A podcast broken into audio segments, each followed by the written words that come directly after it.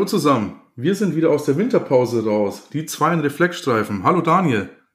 Hallo Patrick. Schön, deine Stimme wieder zu hören. Ja, viel gibt's gar nicht zu erzählen.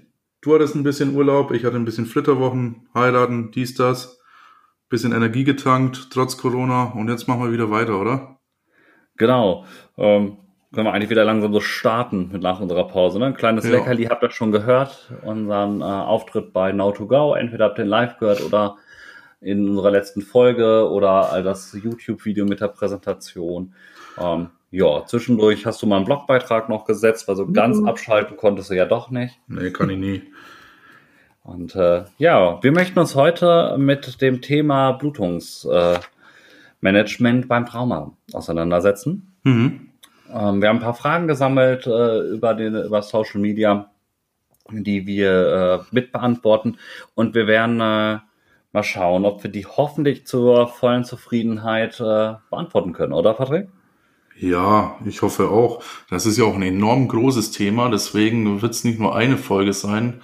Äh, wir werden zwei, wenn nicht gar noch mehr Folgen machen müssen, bei so vielen äh, ja, Devices und Sachen, die es da so gibt, womit man Blutungen kontrollieren kann.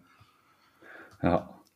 Ja, schauen wir doch mal. Ähm, man muss aber sagen, also wenn wir über das Trauma reden, müssen wir, muss uns ganz klar sein, sowohl im zivilen wie auch im militärischen Bereich ist tatsächlich neben dem Schädel-Hirntrauma erstmal sich die Blutung, also die Hämorrhagie, die häufigste Todesursache ähm, in den ersten Stunden nach Traumaereignis.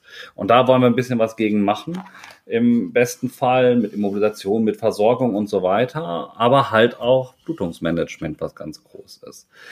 Und wenn wir über Blutungsmanagement reden, kommen wir leider nicht um Gerinnung drumherum. Genau. Jetzt werden ja denken, jetzt lernen wir hier eine Gerinnungskaskade auswendig. Patrick, kannst du mir die Gerinnungskaskade mal eben aufsagen? Nein. das ist gut. ich auch nicht. Also, das also ich, nee, also ich weiß, es gibt 13 Gerinnungsfaktoren. Ich könnte dir noch ein paar mit einem Namen nennen. Das hatten wir, glaube ich, auch schon mal kurz durch, als wir über Heparin und ASS gesprochen hatten. Aber für die Praxis muss ich es nicht unbedingt jetzt so wissen. Nee. Aber wir müssen trotzdem verstehen, wie funktioniert Gerinnung, genau. weil wir halt verstehen müssen, warum ist es ein Problem, dass ein Patient blutet. Na klar, er verliert Volumen, das ist äh, ganz klar. Aber uns muss halt klar sein, ähm, so ein bisschen, warum, was passiert da, was wollen wir überhaupt hervorrufen. Und wenn wir erstmal nichts, dann das so ganz, ganz grob setzen, Gerinnung ist erstmal oder passiert, weil irgendwo eine Verletzung am Gefäß ist. Irgendwas ist da. Und die Gerinnungskaskade müssen wir da durchaus nicht auswendig lernen. Wir werden das heute relativ simpel halten, hoffe ich. Wenn wir überlegen, wenn es irgendwo in unserem Körper blutet, möchte der Körper einen sogenannten Klott erstellen. Mhm. So ein Klott ist nichts anderes wie ein Stöpsel. Dieser Stöpsel besteht sowohl einmal aus den Thrombozyten, aus Fibrinogen, das bildet halt so eine Struktur wie Seile um die Thrombozyten drum, um den Faktor 13 und weil es halt doch irgendwie mit dazugehört da auch noch mit rumschwimmt, halt die Erythrozyten. Die bilden zusammen ein Klott. Die Erythrozyten sind jetzt so eine nebensächliche Nummer, die sind halt da, weil die da eh sind und dann werden die mehr oder weniger mit eingefangen und bilden diesen Klott halt mit. Primär besteht dieser Klott halt aus Thrombozyten, Fibrinogen und Faktor 13. Die Thrombozyten können wir uns so vorstellen, die kommen halt an irgendeinem Loch vorbei oder an irgendeiner Verletzung und dort wird ähm, unter anderem oder finden sie unter anderem eine Kollagenstruktur von. Dort halten sich die Thrombozyten, wenn, ähm, na, wie kann man das am schönsten beschreiben? Kennst du noch, Patrick? Es war einmal ein Leben? Ja, viele Hände, die sich dann zusammenreichen. Genau, und unsere Thrombozyten sind kleine runde Typen mit vielen Händen und genau. die Thrombozyten halten sich halt mit ihren Händchen halt aneinander fest.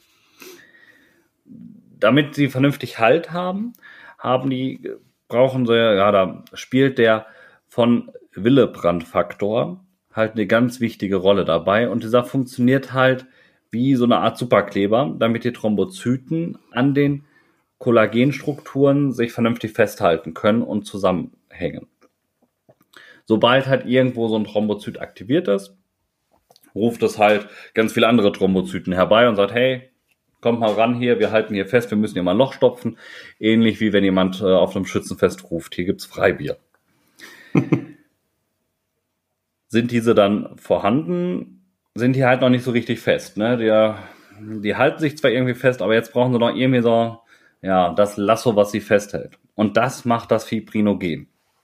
Dieses Fibrinogen äh, macht schon mal so ein Geflecht drumherum und sorgt so ganz grob dafür, dass wir schon mal mehr Halt zwischen den Thrombozyten haben. Aber damit dieses, dieser, ja, dieses Netz auch vernünftig festhält, brauchen wir halt den Faktor 13. Dieser verbindet halt die Fibrinogenfasern halt zu einem richtig stabilen, festen Netz und nicht nur, dass wir einzelne Lassos um verschiedene Thrombozyten mit drum haben. Wenn da an sich die Zelle, die Gerinnung so ein bisschen aufteilen, haben wir halt an sich zwei Hauptbereiche der Gerinnung. Das ist zum einen die zelluläre Gerinnung. Das sind halt unsere Thrombozyten, die wir kennen, mhm. und die plasmatische Gerinnung. Das Endprodukt, was wir dort haben, ist Fibrin. Und daran ist auch der Verbrauch am höchsten. das heißt, innerklinisch wird zum Beispiel oder sollte, je nach Blutungsereignis und Co., wird da relativ früh an Fibrinogenen-Zufuhr gedacht. Und das Problem ist, bei der plasmatischen Gerinnung, die wir halt haben, die auch halt einen Hauptteil mit darstellt, ist, wenn wir Infusionstherapie betreiben, dass wir das halt verdünnen. Da kommen wir nochmal zu, wenn wir über Volumengabe darüber sprechen. Also wir benötigen zwar auch die Thrombozyten aus der zellulären Gerinnung für diese Klottbildung, aber viel mehr tatsächlich brauchen wir das Fibrinogen und Faktor ja. 13. Wenn wir über Blutungsmanagement oder an sich über Gerinnung reden, können wir uns das vorstellen, als wenn wir uns eine Mauer aus äh, Ziegeln bauen. Wenn ich einfach Ziegel aufeinander stelle, die jetzt in unserem Beispiel Thrombozyten sind, Hält dann diese Mauer, Patrick? Nee, die wird irgendwann mal einbrechen oder umkippen. Ja, sobald da irgendwie Last oder so gegenkommt, fällt die um. Also unsere Thrombozyten, unsere Ziegel, damit die besser halten, brauchen wir Mörtel. Unser Mörtel ist Fibrin. Jetzt hält das Ganze schon mal deutlich besser. Aber jetzt sollen wir es ja noch so richtig vernünftig fest haben. Und damit es vernünftig fest und auch noch hübsch ist, haben wir den Faktor 13, das ist unser Putz. Boah, das ist ja der Hammer. Verrückt, oder? So haben wir nämlich ratzfatz ein wunderschönes, stabiles Mäuerlein, was in dem Sinne unser Klott halt bildet. Also bestehend aus Thrombozyten, Fibrin und Faktor 13. Und das stellt eigentlich wunderbar dar, warum halt Thrombozyten zwar wichtig sind, aber nicht allzu wichtig. Denn habe ich ein, zwei Ziegelchen vielleicht zu wenig, kann ich diese ja ohne Probleme mit Mörtel den Bereich auffüllen, oder? Ja. Jetzt wird uns wahrscheinlich der eine oder andere mit einer vernünftigen Maurerlehre oder handwerklichen äh, ähm, Ausbildung verprügeln mit Ziegeln und Mörteln. Aber ich denke, es ist äh, bildlich dargestellt und verständlich, warum halt das Fibrin, was Fibrinogen halt sehr wichtig an der Stelle ist und dass wir deutlich mehr brauchen und notfalls weniger Thrombozyten nicht so da riesig das Problem sind, aber haben wir weniger Fibrinogene oder Fibrin halt dann das große Problem haben weil die Thrombozyten nicht auf Dauer vernünftig festhalten. Und damit das ganze Geflecht überhaupt richtig gut funktioniert, braucht man halt, müssen wir die Wand noch verputzen, damit sie halt auch wetterbeständig wird und hübsch mhm. wird. Und das ist unser Faktor 13. Jetzt können wir, damit wir in der Gerinnung eingreifen, ja relativ viel an Medikamenten und Co. geben, aber damit können wir mit äh, Medikamenten jede Gerinnung äh, stoppen. Nee. Nee. nee. Nämlich nicht. Ne? Das können wir sagen, ja, hauen wir Tranexansäure immer rein bei Blutung und können wieder fahren. Na, das funktioniert leider nicht ganz so dolle. Ähm, und deswegen müssen wir halt gucken, dass wir häufig, damit überhaupt Gerinnung beginnen kann oder wir ein Blutungsmanagement betreiben können, müssen wir massive Blutung, die wir in unserem ABCDE-Schema beziehungsweise CABCDE oder XABCDE, wie wir schon in der passenden Folge erklärt haben, ähm, kommen wir sozusagen jetzt zu diesem kleinen c oder zu dem kleinen x. Also das Critical Bleeding.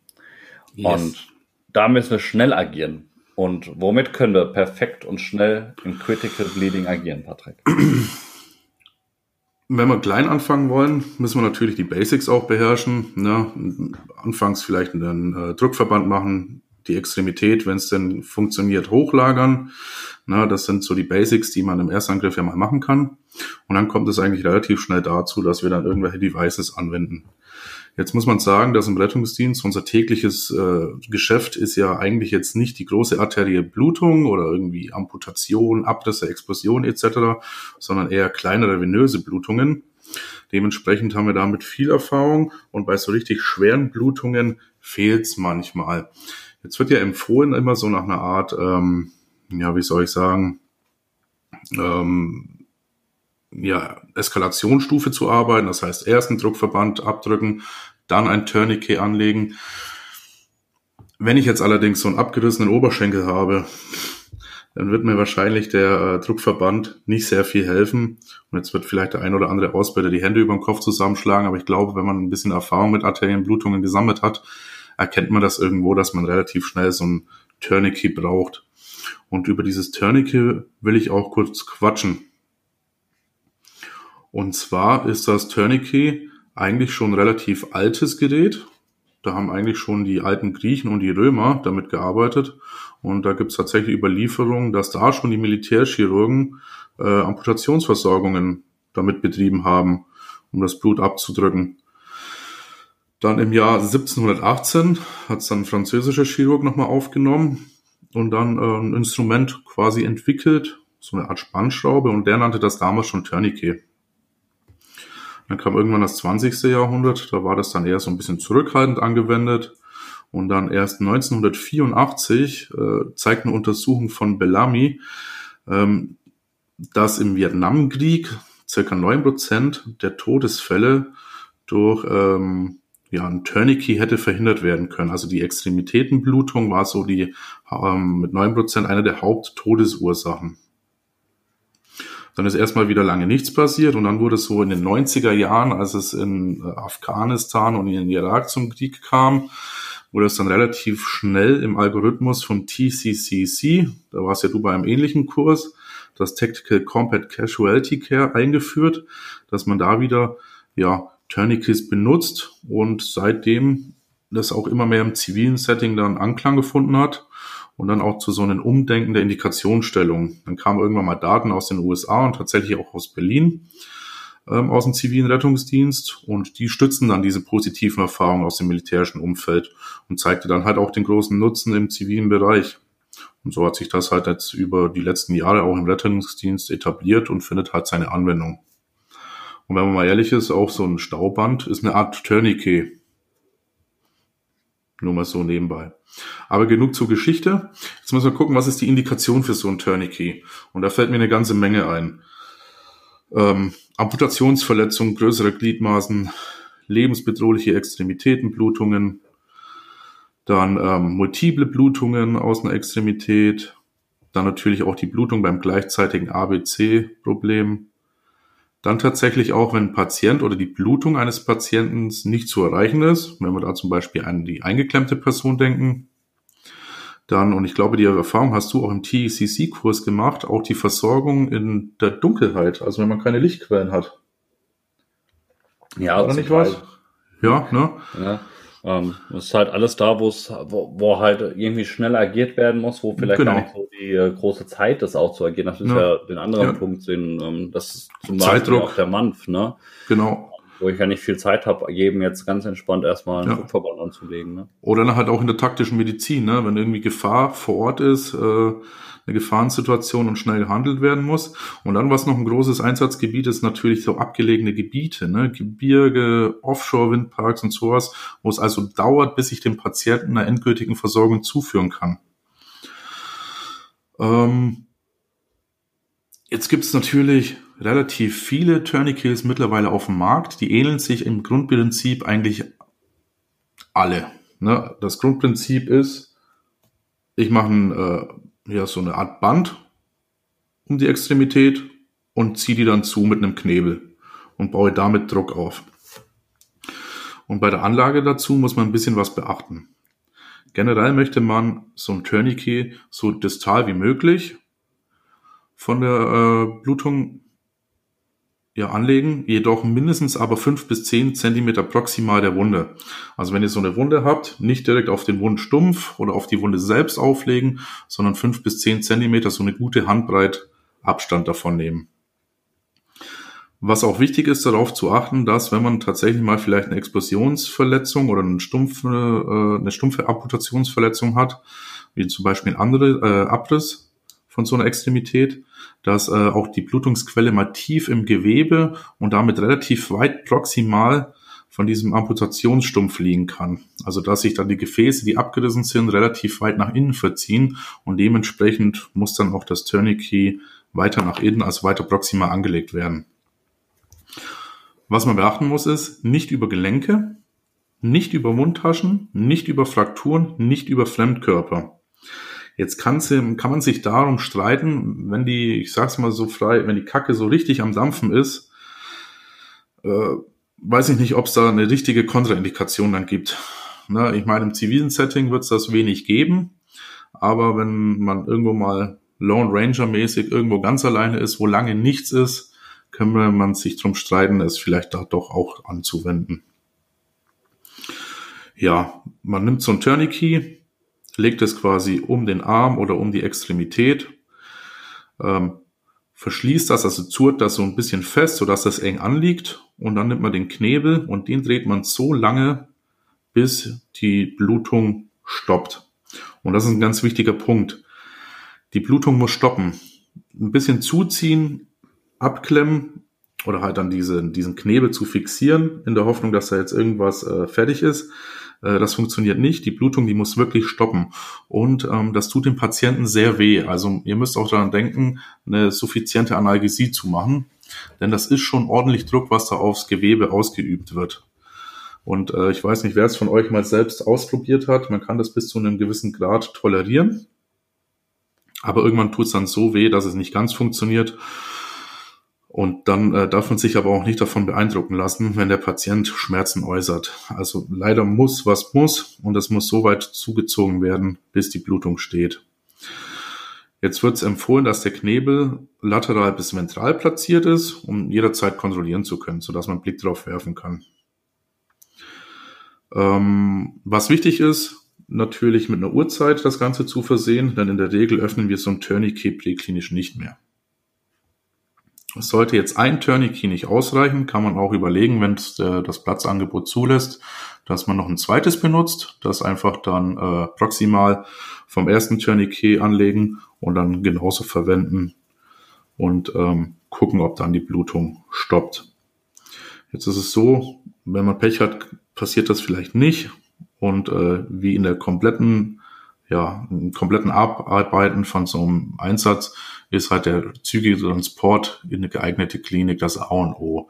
Also klar, die Blutung stoppen, aber nicht mit irgendeinem kleinen Zeug. Also wenn parallel dazu der Finger verletzt ist, der wird ihn nicht umbringen, den Patienten. Aber die große Blutung macht es dann schon. Also auch hier der schnelle Transport ist da auch angezeigt. Ja, äh, jetzt überlege ich, habe ich was vergessen? Es gibt auch noch pneumatische Tourniquets. Die sind ähnlich wie eine Blutdruckmanschette und die werden aufgepumpt. Sowas gibt's auch noch. Und ja, was ist bei der Tourniquet-Anlage hm? ganz klar sagen, das häufigste Problem, was wir da haben, ist, glaube ich, gerade diese Überwindung zu sagen, ich ziehe den jetzt so weit äh, fest, ja, genau. dass es halt wirklich schmerzhaft wird. Und das muss uns klar sein. Weil was ist die, also, sorry, was ist die Gefahr, wenn wir das nicht richtig festziehen? Also zu sagen, ja, die ah, Gefahr wird schon nicht mal diese letzte halbe Umdrehung. Aber man muss ja, ja sagen, genau. manchmal reicht ja noch nicht hängt man in der halben Umdrehung irgendwie fest. Ja. Und man muss die Umdrehung halt zu Ende machen. Und ja, das ist jetzt ganz häufig anwendertechnisch. Ich drehe das eben nicht weit genug rein. Und was ist dann dann genau. die Gefahr? Äh, die Gefahr ist, dass sich eine venöse Stauung bildet und sich dadurch die Blutung ne, bei so einer insuffizienten Knebelung ja dann verstärkt. Das muss man sagen. Also das, das muss ordentlich ja angebracht vermeiden. werden. Nee, das wollen wir ja vermeiden. Wir wollen ja nicht noch mehr bluten lassen, als es äh, notwendig ist. Und ähm, ja, die Kontraindikationen, die gestalten sich zwar ein bisschen ja gering, aber es soll natürlich auch kein Freifahrtschein sein, irgendwie jedem, der irgendwie eine kleine Blutung hat, sofort ein Tourniquet anzuknebeln. Ne? Das ist das, was ich vorne meinte, so ein bisschen die Erfahrung mit reinbringen lassen und ähm, weil man muss sich auch ähm, schon irgendwo auch bewusst machen, dass es halt trotzdem zu Haut, Nerven, Gefäß- und Muskelschädigungen kommen kann. Dann kann es auch zum Compartment-System kommen, ne, durch die ähm, postischemische Reperfusion. Und das ist äh, unbedingt etwas, was wir vermeiden wollen. Und Warum oft ist da dann auch überhaupt weh, wenn da kein Blut mehr reinläuft. Bitte? Warum tut denn unser Arm überhaupt erstmal weh, wenn da kein Blut mehr reinläuft? Das ist eine gute Frage. Ha. ha. Noch nie drüber nachgedacht. Ja, Ischämie-Schmerz, das gleiche. Ja, Ischämie-Schmerz, genau. Ja, das gleiche, Wer so blöd fragt, kennt die Antwort. Ja, natürlich. Ähm, das gleiche, was wir an sich beim Herzinfarkt eigentlich haben, ja. ne? denn den Ischämie-Schmerz, ne? den Nicht-Durchblutungsschmerz. Und das ist auch das, was da unter anderem natürlich mit, ne? da kommen noch ein paar Faktoren mehr, was er sagt, das Nerveneinklemmung und so weiter. Genau. Aber deswegen tut das weh, deswegen tut das höllisch weh. Und deswegen müssen wir auch aufpassen, dass der Patient, wenn das anliegt, müssen wir uns Gedanken über Analgesie machen. Ja, klar. Und wir müssen aufpassen, dass er sich das Ding nicht abreißt. Ja, ähm, wie gesagt, ähm, die Take-Home-Message, das Ding ordentlich anlegen, eine Handbreit Abstand von der Wunde selbst nehmen, ordentlich zukneben, bis die Blutung stoppt, fixieren, eine Uhrzeit mit dazu schreiben und äh, dran denken, vielleicht dann noch ein zweites mit anzulegen, wenn das mit dem ersten nicht klappt. Und jetzt gibt's noch ein, ganz, ganz wichtige ähm, ja, äh, Punkt, den ich noch ansprechen möchte, ist, dass es ähm, wichtig ist, sollte sich euer Patient wieder stabilisieren. Das heißt, von einem durch die Blutung wahrscheinlich ja hypotensiven Zustand, dann gibt's ja parallel dazu noch ein bisschen Volumentherapie. Sollte der sich jetzt vom Druck her wieder stabilisieren, kann es sein, dass die Wunde wieder durch den erhöhten Druck auch zum Bluten anfängt. Dann muss man da nachregulieren.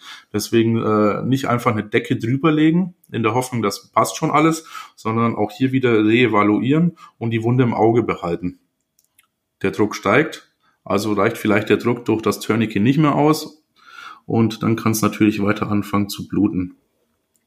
Jetzt habe ich auch äh, öfter mal gehört oder die, die Aussage wahrgenommen, dass man Unterta äh, Unterarm und Unterschenkel so eine Abbindung nicht machen braucht, weil das nicht suffizient ist, weil das sind ja zwei lange Knochen und die Arterie ist halt dadurch geschützt und kann nicht komprimiert werden.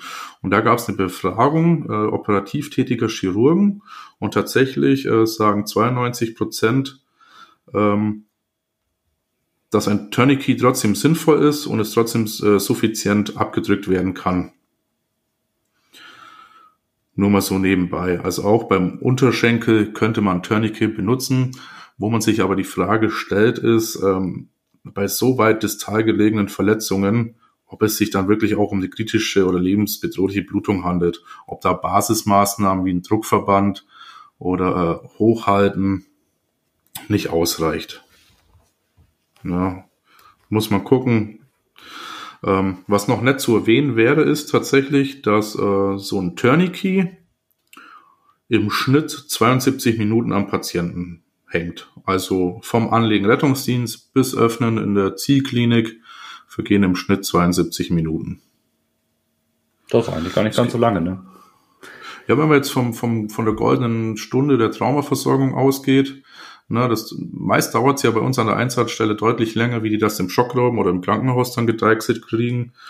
Und ähm, deswegen früh anlegen, früh im Krankenhaus eintreffen und die Zeit dadurch verringern. Jetzt hat sich ja auch über die letzten Jahre und Monate das SWAT-Tourniquet auch noch durchgesetzt, so ergänzend. Und ähm, da habe ich mal ein bisschen gegoogelt, geguckt. Tatsächlich heißt das SWAT Tourniquet nicht unbedingt SWAT Tourniquet, weil es von einem SWAT Officer, also von einer Spezialeinheit äh, von der amerikanischen Polizei kommt, was es tatsächlich tut. Also der Herr, der das erfunden hat, ist tatsächlich äh, Polizist und militärisch vorfahren. Es steht aber für Stretch, Wrap and Tuck. Und das beschreibt die Funktion dieses Tourniquets oder das Anlegen. Und ähm, im Endeffekt ist das ein circa 1,60 Meter langes und 10 Zentimeter breites Gummiband und auf diesem Gummiband sind so, ja, so kleine Rauten aufgedruckt und Striche.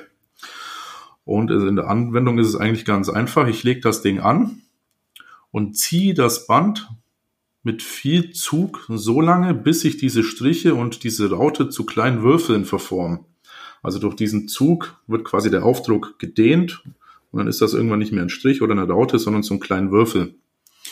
Und wenn diese, wenn dieser Zug ausreichend ist, wird quasi die, äh, ja, Extremität damit abgebunden, also mit diesem Zug. Ich hoffe, ich habe mich gut ausgedrückt und man weiß, was ich meine. Also das ist ein Gummiband, das setze ich unter Spannung und wenn sich dieses Bild dann quasi äh, lang zieht, habe ich die ordentliche Spannung und damit wird das umwickelt. Als Indikator dafür dann quasi diese, diesen Aufdruck dann. Und ähm, ich weiß nicht, vielleicht weiß das jemand von den Zuhörern oder die, die uns ein bisschen äh, mit uns in Kontakt stehen. Ich finde, diese Dinger riechen unglaublich nach Vanille. Ich habe noch nie so dolle dran gehauen. Ich hätte jetzt gedacht, gesagt, die riechen ultra nach Chemie. Ähm, aber wenn deine Vanille. Also nicht natürliche Vanille, aber ich habe ich hab, ich hab immer den, also wenn ich damit arbeite, ne, man macht ja auch mal ein bisschen äh, Ausbildung damit oder im Unterricht, ne, ähm, immer wenn ich so ein Ding mal frisch auspacke, ich habe immer das Gefühl, äh, ihr macht sich gerade so eine Puddingbrezel auf. Also ich habe immer das Gefühl, dass es hier irgendwie krass nach Vanille riecht. Aber okay, vielleicht hat irgendjemand Bäcker, dafür eine Erklärung. Ja, vielleicht solltest du an dem an anderen Bäcker auswählen, wo du deine Puddingbrezeln kaufst. es riecht nicht gut nach Vanille, also nicht natürlich, aber ich habe immer so einen Vanilleduft in der Nase. Okay, so viel dazu. Und dann hatten wir eine Frage aus der Zuhörerschaft, das Junctional Tourniquet. Und da muss ich zugeben, dieses Ding hatte ich einmal im Leben in der Hand das ist schon ein bisschen her. Ich war aber tief beeindruckt davon, habe aber keinen Rettungsdienst gefunden, wo das Ding irgendwie benutzt wird. Und im Prinzip, um das Thema mal ähm, anzusprechen, das ist irgendwie eine Art modifiziertes Samsling. Also eine Mischung aus, aus äh, Beckengurt und Tourniquet oder pneumatischen Tourniquet. Ähm, und angewendet werden soll es überall da, wo es eigentlich keinen Platz mehr gibt für, normale, äh, für normales Tourniquet, also sehr hohe Amputationen oder Sprengverletzungen, also überall da, wo kein Platz mehr besteht, um Tourniquet irgendwie ordentlich anzulegen. Und ähnlich wie eine Beckenschlinge wird das auf Höhe der Trochanter angesetzt und zugezogen. Der Unterschied ist jetzt aber, dass sich auf einer oder auf beiden Seiten, je nach Verletzungsmuster, so eine Art Blasebalg befindet. Der Hersteller nennt das Target Compression Device. Und im Prinzip ist das auch wieder nur so eine, ja, so ein Blasebalg, den man mit so einer Pumpe, ähnlich wie bei der Blutdruckmanschette, aufpumpt. Und ähm, ja, damit will man dann halt Druck aufbauen, um äh, die Gefäße dann abzutrennen. Äh, nicht abzutrennen, abzudrücken. Ähm, wo man natürlich bei der Anwendung darauf achten muss, ist, dass diese Blasebalken sich nicht verschieben beim Ansetzen und auf der gewünschten Region dann ja liegen bleibt. Ähm, in den Show Notes haben wir natürlich die Quellen wieder und äh, ich habe auch die Quelle davon äh, mit eingefügt. Und das müsst ihr euch mal angucken. Das sieht ganz verrückt aus. Ich finde das ziemlich cool und ich würde es ganz gerne tatsächlich mal am Patienten anwenden, um das mal gesehen zu haben. Und ähm, ja, Ziel ist es halt, die Femoralis von oben dann mit diesem Blasebalken quasi abdrücken zu können. Ja, und das Ziel ist halt dann quasi die Blutversorgung zur unteren Extremität damit zu ja, unterbinden. Und dann habe ich gesehen, das hatten wir damals nicht gemacht, es gibt auch noch eine zweite Anwendung und zwar tatsächlich im äh, oberen Bereich der oberen Extremität. Dafür wird dieser Grundgurt quasi äh, unter der Achsel einmal über den Thorax angelegt und ähm, dann gibt es ähnlich wie beim Hosenträger, gibt es noch so einen zweiten Riemen, der von vorne nach hinten über die Schulter dann befestigt wird. Und in diesem Zusatzriemen wird dann äh, einer dieser Blasebalken befestigt und dann aufgepumpt und somit ähm, die Arteria axialis abzudrücken. Das sieht total verrückt aus, müsst ihr euch anschauen. Ich fand es ganz cool, gearbeitet so. Am echten Patienten habe ich noch nicht damit, aber vielleicht hat jemand Erfahrung davon äh, damit und kann da noch ein bisschen was äh, über Social Media Kanäle irgendwie uns erzählen. Wäre ganz cool. Ähm, nur noch da, so viel dazu. Der Hersteller sagt, dass maximal in der Beckenanlage vier Handgriffe nötig sind und das Ganze unter 25 Sekunden anzulegen geht. Das schafft man auch. Also wir haben das im Training ja. gemacht. Äh, mehr, mehr, mhm. Ich kenne es so ein bisschen mehr schon. Ne? Ja. Und äh, ist eigentlich perfekt. Ne? Natürlich kann man auch wunderschön damit, wenn du eine femorales Verletzung tatsächlich hast. Ne? Es gibt so ein schönes Video, wo, also schön ist ein bisschen gemein gesagt, aber es gibt ein Video, da ist ein äh, Mountainbike-Fahrer über Lenker gestürzt und hat jetzt einfach tatsächlich eine femorales äh, ja, Wunde. hast du mir erzählt, genau. Abschluss, ne? Und äh, die wird tatsächlich sehr gut, also die drückt erst manuell ab und der Rettungsdienst, der kommt, der baut dann äh, sozusagen dieses Junctional Tourniquet da dran, um dort abzudrücken. Wir können uns das aber auch notfallmäßig selber bauen. Und ja. zwar, indem wir einfach äh, die große Blutdruckmanschette nehmen und äh, eine Infusionsmanschette, äh, eine Infusionsmanschette schon, also Blutdruckmanschette und einen Infusionsbeutel oder eine Infusionsflasche einfach auf ah. die Wunde drücken und dann das Dollar aufpumpen und dann einen Druck dagegen setzen, bis halt keine Blutung mehr funktioniert, ist da ist. Funktioniert mit dem Beutel finde, besser als mit äh, der Infusionsflasche, also diesem Plastikfläschchen. Da das Ding niemand auf dem Auto hat anscheinend, ähm, finde ich die Alternative dazu so ein bisschen, äh, ja nicht MacGyver-Style, aber improvisiert gar nicht so übel. Ne? Wir fahren beide ja auch in dem ländlichen Bereich, wo es auch viele Mountainbiker gibt. Und äh, ich möchte jetzt nicht sagen, dass jeder Mountainbiker, wenn er sich verletzt, sowas zuzieht, aber da mal so ein bisschen äh, Improvisationstalent im Hinterkopf zu haben, finde ich nicht schlecht dazu. Was ich auch klasse fand, mit 500 Euro finde ich das ziemlich teuer. Ja, ich weiß ich nicht, denke, ob die so, so teuer sind, äh, aber es auf jeden Fall äh, lässt sich, aber Medizinprodukte lassen sich immer sehr gerne gut bezahlen. Ja, das ist wie mit einem Brautstrauß. Steht Brautstrauß drauf, kostet 50 Euro. Ist es ein normaler Blumenstrauß, kostet er 10 Euro. Wir haben dir gesagt, hol den bei der Tante. genau, hast du erzählt. Ja, ähm, wie gesagt, ähm, für euch nochmal, egal bei welchem Tourniquet, ähm, Indikation dazu stellen, proximal der Wunde anlegen, ne, so eine Hand voll Platz lassen, festziehen, also den Knebel drehen, bis die Blutung stoppt. Reicht das nicht, kann man ein zweites dazu nehmen. Dann Zeitpunkt Tourniquet-Anlage dokumentieren und dann immer wieder reevaluieren, bis der Patient letztendlich im Krankenhaus ist. Ja, Daniel, habe ich irgendwas vergessen? Ich habe viel ja. gequatscht, ich habe, glaube ich, auch schnell gequatscht, aber ich habe, glaube ich, alles erzählt. Ja, ähm, was wir beachten müssen, wenn wir halt das Tourniquet auch anlegen, also ein zweites Tourniquet nehmen, weil das erste nicht mehr ausreicht, weil, wie Patrick ja schon sagte, der Druck einfach ansteigt vom Patienten, also der Blutdruck, ähm, oberhalb ne, davon anlegen. Geht's natürlich nicht anders, ähm, dann müssen wir es unterhalb anlegen, aber an sich soll es oberhalb des anderen Tourniquets liegen. Und äh, tut euch selber einen ganz, ganz großen Gefallen. Und zwar trainiert es richtig. Train ja, das ist schmerzhaft. Ich äh, habe selber im Lehrgang gelernt, das ist nicht angenehm, ne, das ist so ein Tourniquet, aber train as you fight. Und das ist ein ganz wichtiger ja. Punkt bei. Denn wenn wir das die ganze Zeit nur so, so halb trainieren oder sagen, ja, ich würde und hätte jetzt gedreht, haben wir erstmal, glaube ich, ein schlechtes Gefühl dafür, wie, wie ist das überhaupt? Was mache ich da mit meinem Patienten? Und ich ja. vermute, in einer richtig stressigen Situation, die wir, glaube ich, so, wenn wir so ein Critical C haben, so das Critical Bleeding haben, was wir, glaube ich, durchaus dann schon nichts Alltägliches für uns ist. Wenn wir nicht sauber trainieren, kann es uns passieren, dass wir, wenn wir dann draußen arbeiten, es auch nicht richtig machen. Ja. Ihr verletzt euch initial nicht damit, na klar, das kann einen blauen Flatschen geben. Also ich glaube, ich habe immer noch blaue Flecken von dem Tech-Lehrgang. Ist ja ein Weichei. Ja. ähm, aber achtet darauf, trainiert einfach tatsächlich vernünftig, damit ihr im Notfall richtig arbeiten kann. Und unsere Leitlinie, was sagt die denn dazu? Legen wir jedem, der sofort blutet, also wenn wir jetzt, wir haben jetzt sehr viel über das kritische und stressige Problem, wo wir viel Ressourcen brauchen, aber wir haben auch durchaus Verletzungen, die jetzt nicht so ultra stressig sind oder Indikationsstellungen, die nicht äh, so stressig sind. Nee, wie ich anfangs gesagt habe, sollte eigentlich erstmal die Eskalationsstufen eingehalten werden. Das empfiehlt auch die Leitlinie. Ähm, ja, ja, die DGU-Leitlinie ist da ja so, Deutsche Gesellschaft der Unfallchirurgen ist da ja relativ ja.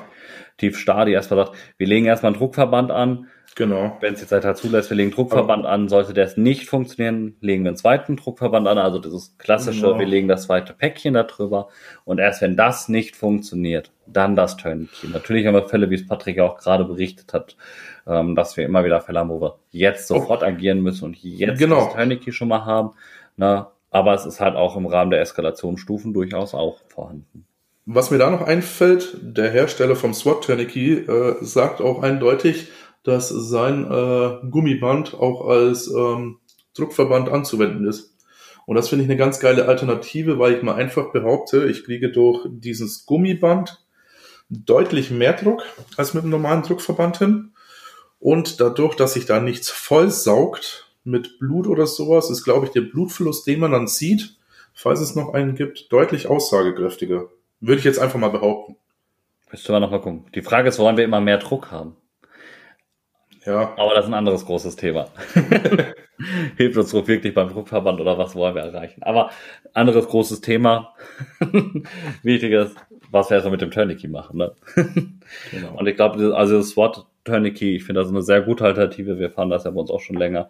Und äh, ja. ich finde, das ist ein gutes Gerät, um es halt auch mal für andere Bereiche zu nutzen. Also wir setzen es euch mit in die Shownotes rein und ihr könnt auf jeden Fall euch das Ganze mal angucken. Ähm, ist natürlich, also wir haben keins umsonst gekriegt leider und keine Geschenke gekriegt dafür. No. Aber es ist tatsächlich ein Produkt, wo wir von einfach persönlich überzeugt sind. Ja, ihr könnt anderer Meinung sein. Habt ihr es, habt ihr es vielleicht auch schon mal draußen benutzt? Fandet es gut oder fandet es schlecht? Schreibt es hoch, schreibt es uns sehr gerne, damit wir ähm, genau. bisschen im Dialog halt auch sind. Jo. Aber jetzt hast du noch was, äh, was Cooles. Ja, ähm, jetzt haben wir, ich habe es eingangs schon gesagt, und zwar die Tranexamensäure ist ja immer so in aller Munde und die Notfallsanität haben auch einen Algorithmus dafür. Und äh, dann wollen wir es natürlich auch mal besprechen und einfach mal benutzen. Mhm. Und, ähm, ist es denn die eierlegende Wollmilchsau? Ah, das ist schwierig. ähm, die Studienlage ist tatsächlich äh, sehr schwierig drumherum. Es gab die Crash 2 und die Crash 3 Studie. Die Crash 2 mit 20.000 Patienten und die Crash 3 mit 12, knapp 12.500 Patienten. Das ist ja schon und einiges. Das ist schon mal sind große Studien. Und jetzt muss man dazu sagen, was glaubst du, seit wann gibt es Tranexamsäure? Das ist ja jetzt mal so, so riesen im Kommen und man denkt immer, das wäre so neu. Ich, ich glaube, ich habe es vor kurzem erst gelesen. Ich glaube, irgendwann 70er Jahre, oder? Ah, fast. Es ist auf jeden Fall älter als wir beide. Ähm, und ich glaube sogar älter als wir beide zusammen. Das ist jetzt eine Rechenaufgabe von unseren Zuhörer. Ähm, und zwar gibt es das schon seit 1962. Ja, war ich doch gar nicht so weit weg. Ja. Und Tranexamsäure ist auf, als erstes ein Antifibrinolytikum und es hemmt halt die Fibrinolyse im Wesentlichen durch die Störung der Bindung von Plasmin an Fibrin. Klingt erstmal komplex, in einem einfachen Satz. Dadurch wird halt die Zerteilung des Thrombus in Fibrinfragmente gehemmt. Also unser Klott, mhm. den wir vorhin ja gebildet lassen haben aus, also unsere Mauer mit Mörtel, Putz und Beton wird jetzt noch Klarsicht versiegelt und gestrichen und tapeziert und schon haben wir eine schöne, richtig gute Wand. Das macht unsere Tranexansäure. Also sie fördert den Aufbau vom Klotz. Alternativ äh, vier Mitarbeiter mehr, die eine Wand bauen. und du sagtest es schon, es wird häufig so als diese Eiermel Eiermelkende, sag ich schon, eierlegende Wollmilchsau ähm, verkauft. Und ja, das ist halt relativ kann man, glaube ich, so pauschal nicht sagen. In der Quest 2 Studie ging es erstmal um überhaupt Blutungen, um kritische Blutungen. Dort wurde das erstmal in der Notfallmedizin gesetzt. Ne? Ähm, in der Quest 3 Studie hat man das nochmal erneut beobachtet, wie die Tranexamsäuregabe bei Patienten mit Schädelhirntrauma größer 16 Jahre aussieht. Was man durchaus sagen kann, was aus beiden Studienergebnissen vorhanden ist. Es gibt erstmal keinen Nachteil es gab einen Nachteil im Rahmen äh, von Operationen, die teilweise eine Erhöhung der Trombenbildung um drei Prozent gehoben haben, aber in den mhm. jeweiligen Fallgruppen keine signifikante Veränderung darstellen. Wo es äh, auf jeden Fall hilft, also was uns klar ist, je früher wir es geben, umso mehr hilft es. Wenn wir das so als Kochrezept erstmal sehen würden, was machen wir an medikamentöser Therapie, ist halt wirklich eine Tranexansäure, ein Gramm sofort und ein mhm. weiterer Gramm soll über die nächsten acht Stunden, also über acht Stunden verabreicht werden. Gebe ich das irgendwann, so wie ich Bock habe, oder? Frühestmöglichst, wenn wir folgende Indikationsstellungen erstmal stellen. Also jetzt nicht einfach jedem Patienten, der, weiß ich nicht, den Finger sich gerissen hat und zack, machen wir jetzt sofort Tranexamsäure rein. Und zwar an sich können wir in Indikationsstellung setzen, schwere Blutung, die transfusionspflichtig werden könnte schon mal. Also mhm. wir sehen viel Blut, viel Spritz, ne, schlechtes Problem oder die das offene, ähm, offene, offene Bauch, wollte ich schon sagen, oder halt die vermutete ähm, innere Blutung und so weiter. Also alles, was an Blutungen, schwere Blutungen, die transfusionspflichtig werden könnten, schon mal vorhanden ist. Und dann haben wir natürlich äh, das Polytrauma. Denn wir haben mhm. einfach, können davon ausgehen, wir haben beim Polytrauma häufig viel Gewebe beschädigt, äh, mit einer Hypoxie und natürlich Volumenverlust. Ver ja. Und das heißt, wir sollten früh dazu greifen.